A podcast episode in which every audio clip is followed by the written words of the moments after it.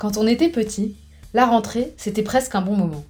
On retrouvait les copains-copines autour d'un petit pain au chocolat dont on se foutait pas mal de connaître le prix, et on se racontait nos souvenirs de colo tout en échafaudant les pires tours de passe-passe qu'on ferait subir à nos profs de l'année. Bref, tout allait bien dans le meilleur des mondes. Mais la réalité nous a rattrapés. Aujourd'hui, pour survivre à ce moment désespérant, les adultes que nous sommes devenus ont mis au point des techniques de survie spéciales bonne humeur forcée à mettre au chômage un vendeur d'antidépresseurs. Certains s'achètent des fringues, d'autres prévoient déjà les vacances d'après, et quelques-uns reniflent même tristement leur petite fiole de sable fin au moindre coup de mou. Moi, en bonne partisane du moindre effort, j'ai tout simplement décidé de tout piquer aux anciens. Je me suis donc rendu à la boum d'anniversaire de Lego, une marque qui, du haut de ses 90 briques, ne s'est jamais aussi bien portée. On commence donc cette année de chronique avec un plan école buissonnière, en plein marais. À la galerie Joseph, on découvre toute l'histoire de la marque danoise. Décidément, les Nordiques adorent les trucs en kit. Mais beaucoup plus fun à monter qu'un meuble de salle de bain, plongeons tout de suite dans l'univers Lego.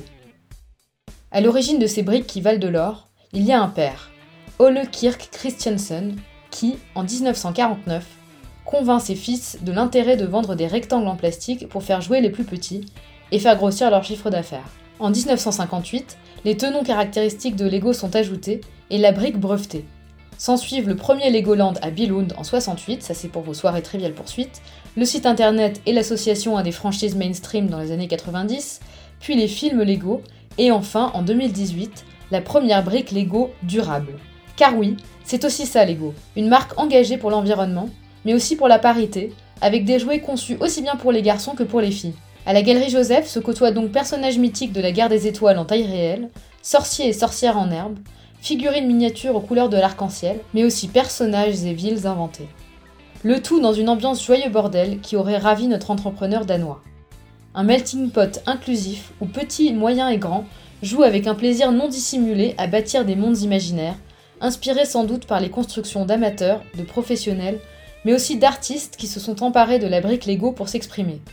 Ici, on mesure toute l'imbrication de la marque dans la pop culture et vice-versa mais aussi la puissance de ce bout de plastique sur des générations entières.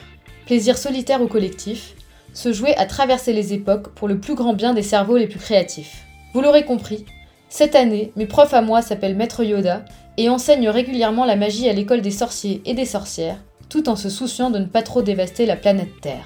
Et comme plus on est de fous, plus on construit, je vous invite cordialement à mettre votre brique à l'édifice en vous rendant aux 90 ans de la marque de jouets jusqu'au 25 septembre prochain à la Galerie Joseph à Paris.